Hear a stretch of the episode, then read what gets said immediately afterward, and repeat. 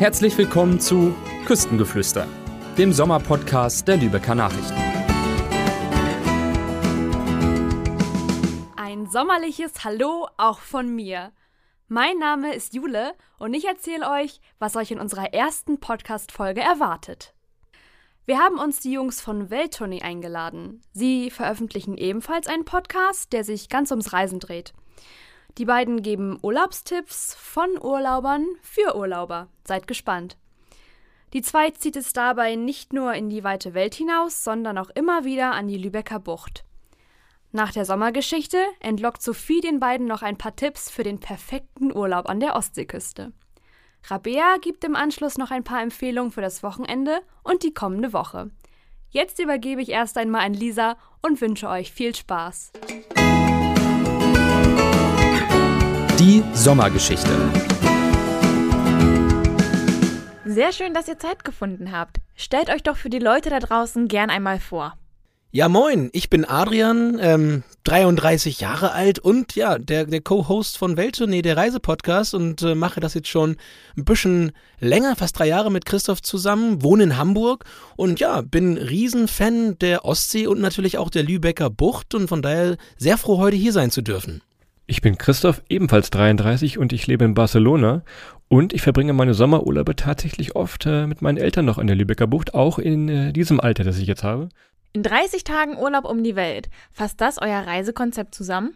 Ja, nicht ganz in einem Schuss in 30 äh, Tagen Urlaub, aber es wäre vielleicht richtig mit 30 Urlaubstagen um die Welt, weil mehr haben wir jedes Jahr nicht. Sowohl Christoph als auch ich müssen damit auskommen, so wie jede Autonormalverbraucherin, jeder Autonormalverbraucher. Aber wir versuchen das über die Jahre hinweg natürlich so einzusetzen, dass wir einmal um die Welt kommen und äh, wir haben über 100 Länder bereits besucht und das Ziel ist ganz klar, ja, irgendwann mal alle Länder zu sehen. Und ich glaube, der Trick an diesem Reisepodcast ist eben genau das. Also wir sind jetzt keine ja, Aussteiger, wir sind keine Reisejournalisten, wir sind auch keine Blogger. Wir versuchen das wirklich mit diesen 30 Urlaubstagen, die ja viele von uns haben und auch viele Hörer wahrscheinlich so haben, ja, unsere Reisen und die Weltreise noch zu gestalten. Dass man sagt, okay, man muss nicht seinen Job hinschmeißen und wirklich alles aufgeben, damit man viel von der Welt sieht. Wir versuchen das ja seit vielen Jahren auch schon so zu machen. Ne? Und wie seid ihr auf die Idee gekommen? Naja, wir mussten ja quasi aus der Not eine Tugend machen. Also wir haben nie so wirklich viel mehr Zeit gehabt als diese 30 Urlaubstage.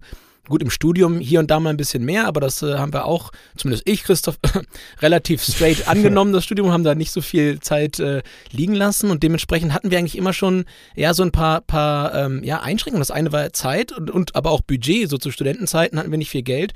Und das ist ja so der zweite Arm dessen, wie wir reisen, ist, dass wir mal versuchen, möglichst mit kleinem Budget die ganzen Reisen zu machen, damit auch hier jede und jeder das nachmachen kann, ohne jetzt äh, unbedingt äh, ja im Lotto zu gewinnen. Und dementsprechend ja, aus der Not eine Tugend, würde ich sagen, Christoph, oder? Ja, genau. Kann man genauso unterschreiben, tatsächlich. Das klingt, als wärt ihr schon eine Weile zusammen unterwegs. Ähm, ich glaube, das Reisen zusammen, oder haben wir schon, glaube ich, nach dem Abi mal angefangen. Unsere erste Reise nach dem Abi im Sommer, weiß ich, äh, sind wir in die neuen Bundesländer gefahren. Adrian das erste Auto so gehabt und dann haben wir uns ins Auto gesetzt und sind mal wirklich die ganzen neuen Bundesländer abgeklappert und wir waren völlig begeistert, auch so äh, von der Natur her, was es da zu entdecken gibt.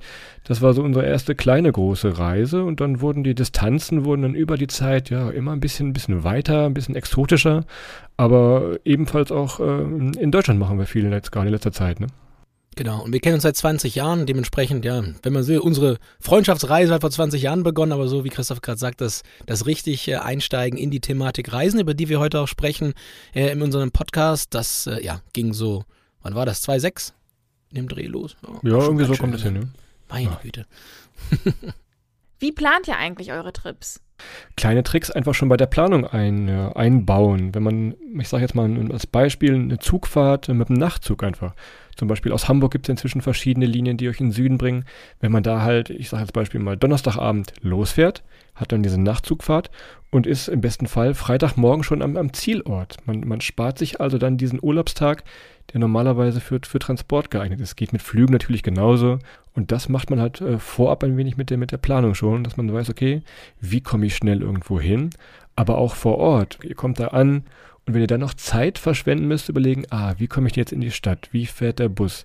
Was kostet ein Taxi? Wenn ihr das schon vorher macht, spart ihr euch erstmal, ja klar, die Zeit, aber auch die Nerven äh, in solchen äh, chaotischen Flughäfen, chaotischen Zielen, sage ich jetzt einfach mal. Kernthemen sollte man sich vorab buchen, Hinflug, Rückflug und so ein bisschen was zwischendurch passiert, aber eigentlich lassen wir uns dann auch gerne treiben und äh, entdecken dann die Dinge so, wie sie halt auch irgendwie kommen. Genau, wir versuchen ja immer, äh, wir sagen, vertikal zu reisen. Klar, plant man vorab schon mal so ein bisschen die, die Sehenswürdigkeiten oder die, äh, die Pflicht, würde ich mal sagen. Das schaffen wir aber relativ schnell und dann beginnt halt so ein wenig die Kür, dass man sagt, okay, man sucht sich mal Unterkünfte, das geht A, über Airbnb teilweise schon im Vorfeld, dass man sagt, okay, man wohnt wirklich noch urtypisch oder B, wir versuchen auch einfach mal, gerade im Balkan ist das sehr gut möglich, äh, in eine Stadt oder ein Dorf zu kommen und da vor Ort einfach mal zu fragen, ob jemand noch ein Zimmer hat. Das klingt jetzt erstmal ein bisschen nach Horror und sagen, oh Gott, oh Gott, das würde ich mich niemals trauen.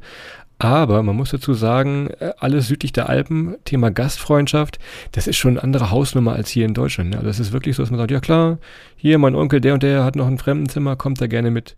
Wie viele Länder bereist ihr so pro Jahr? Kann man das eigentlich überhaupt pauschalisieren? Also man kann jetzt mal als Beispiel nehmen äh, Mittelamerika. Das sind, glaube ich, wenn man auf die Karte guckt, von, von Mexiko runter bis Panama, wie viele Länder sind das? Sechs, sieben Stück. Und man sagt immer, wenn wir dann so zwei Wochen unterwegs sind, wir haben ganz Mittelamerika bereist. So, alle sagen dann, hä, wie, wie habt ihr das gemacht? Wenn man jetzt aber mal genau runterschaut, die Größe dieser Länder, die zusammenhängt, ist vielleicht so groß, oh, ich, will, ich setze mich jetzt nicht in die Nesseln, aber vielleicht so groß wie Thailand. Und wenn man sagt, man ist zwei Wochen in Thailand, dann sagt keiner, oh, das ist ja verrückt. Genau, und dann ist man in solchen Regionen halt immer zwei Tage an jedem Ort und wir wissen auch ganz, ganz klar, dass wir nie alles sehen, ja. Also wenn wir dort unten waren, haben wir nicht alles gesehen. Wir wollen dann halt zwei Tage lang wirklich intensiv was erleben in diesen Ländern oder halt auch drei Tage. Aber wir wissen danach, ja, hat es uns gefallen, hat es uns nicht gefallen, was war gut, was war schlecht, was nehmen wir mit, was nehmen wir nicht mit. Wir wissen aber auch, dass nicht jeder sagt, hey, boah, in, in der Zeit haben wir da Spaß dran, aber das versuchen wir halt auch im Podcast zu erklären. Also wir werden dir nie verraten, wo das beste Café in Kapstadt ist, in der Südafrika-Folge zum Beispiel ähm, in diesen 25 Minuten oder 20 bis 30 Minuten. Aber nach der Folge weißt du, wäre das gegebenenfalls ein Land für mich aus, aus dieser subjektiven Sicht, den die beiden, die die beiden darstellen, oder eben nicht. Ihr seid in so vielen Ländern unterwegs. Warum zieht es euch trotzdem immer wieder an die Lübecker Bucht? Ja, ich lebe ja jetzt seit vielen, vielen Jahren, lebe ich jetzt in Barcelona in Spanien. Aber es zieht mich zum Sommerurlaub, äh, man möchte es gar nicht so richtig denken, aber immer wieder an die Lübecker Bucht. Denn ich war früher mit meinen Eltern immer oft da. Also jeden Sommer ging es dann an Timmendorfer Strand für uns. Und das haben wir dann vor einigen Jahren mal wieder aufgenommen. Also meine Eltern haben immer gesagt, okay, dann machen wir Urlaub mit Kind. Das Kind ist jetzt 33, aber immer noch Kind. Und trotzdem ist man einfach wieder sagt, okay, äh, man kommt so ein wenig zurück an die, an die, in die eigene Jugend. Und äh, das war für mich äh, ganz überraschend, wie, wie schön oder wie, wie verknüpft man doch immer noch mit diesen, mit diesen Orten an der Lübecker Bucht ist. Also das, das geht nicht weg. Tja, und für mich als äh, Wahlhamburger natürlich, äh, ja, Nachbarschaft, ne? Also ich sag mal so, ich bin, glaube ich, jedes Jahr häufiger, häufiger an der Lübecker Bucht äh, als am Hafen in Hamburg. An dieser Stelle bedanke ich mich herzlich jetzt bei euch und gebe an meine Kollegin Sophie ab. Sie hat auch noch ein paar Fragen an euch. Aus der Region.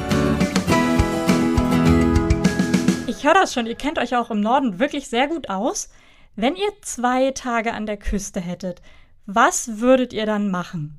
Wir erfinden jetzt einfach mal den großen äh, Lübecker Bucht-Triathlon. Dann fangen wir einfach mal in äh, Travemünde fangen wir an. Und zwar äh, geht's dann zu Fuß von, äh, ja, von Travemünde, geht's mal schön am Brotener Steilufer lang. Denn äh, für große, tolle Wanderungen muss man gar nicht immer in die Berge fahren. Was vielleicht viele auch schon wissen oder gar nicht wissen ist, von Travemünde kann man wunderbar Richtung Niendorf und Timmendorf laufen und das ist eine, eine, wunderbare Tagesetappe oder auch wenn man wirklich morgens losgeht, zum Kaffee trinken Richtung Timmendorf, äh, Richtung Niendorf fährt, äh, werden Sie eben schon mal Richtung Hafen.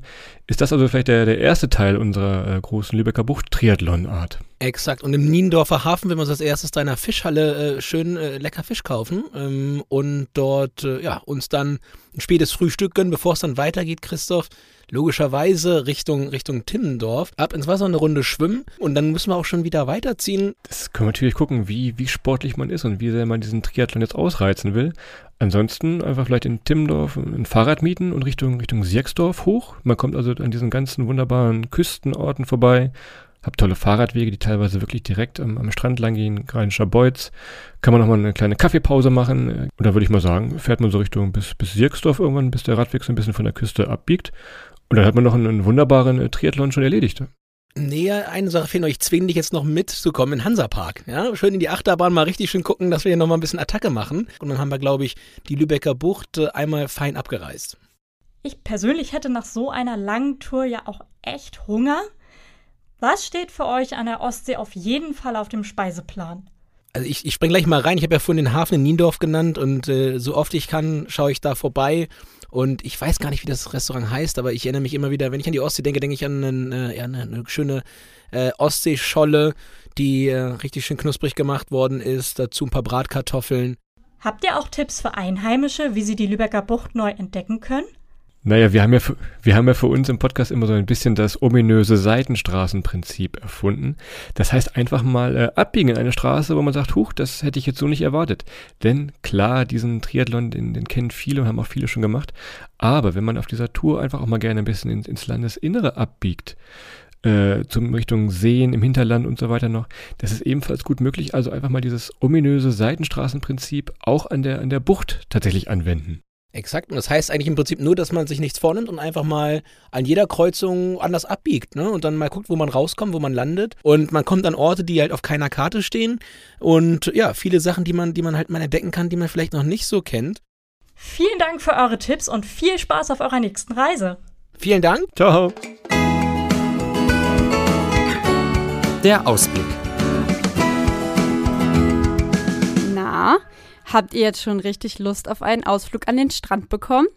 Dann habt ihr Glück, denn nach den verregneten letzten Tagen kommt am Wochenende endlich mal wieder die Sonne raus. Am Samstag und Sonntag erwartet uns ein Mix aus Sonne und Wolken bei molligen 22 bis 25 Grad. Erst am Sonntagabend kann es laut dem deutschen Wetterdienst wieder vereinzelt zu Schauern und Gewittern kommen. In der nächsten Woche bleibt es dann aber voraussichtlich trocken und sonnig bei Temperaturen über 20 Grad. Wer das gute Wetter nicht nur im Meer verbringen will, kann zum Beispiel den Strandpark von Timmendorfer Strand besuchen. Da werden zurzeit zahlreiche Kunstwerke ausgestellt, darunter auch die Gewinner des Kunstwettbewerbs Meeresbewohner. Für Kunstbegeisterte lohnt sich aber auch ein Spaziergang durch das Seebad Travemünde. Da gibt es nämlich seit dem 30. Juni unter dem Motto Windart viele verschiedene Windspiele zu bestaunen. Die sind im ganzen Ort verteilt. Und wer alle sehen will, nimmt am besten die Route vom Fährplatz bis zum Strand. Urlaub für die Ohren gibt es an diesem Wochenende auch. Und zwar auf Gut Hasselburg in Alten Krempe.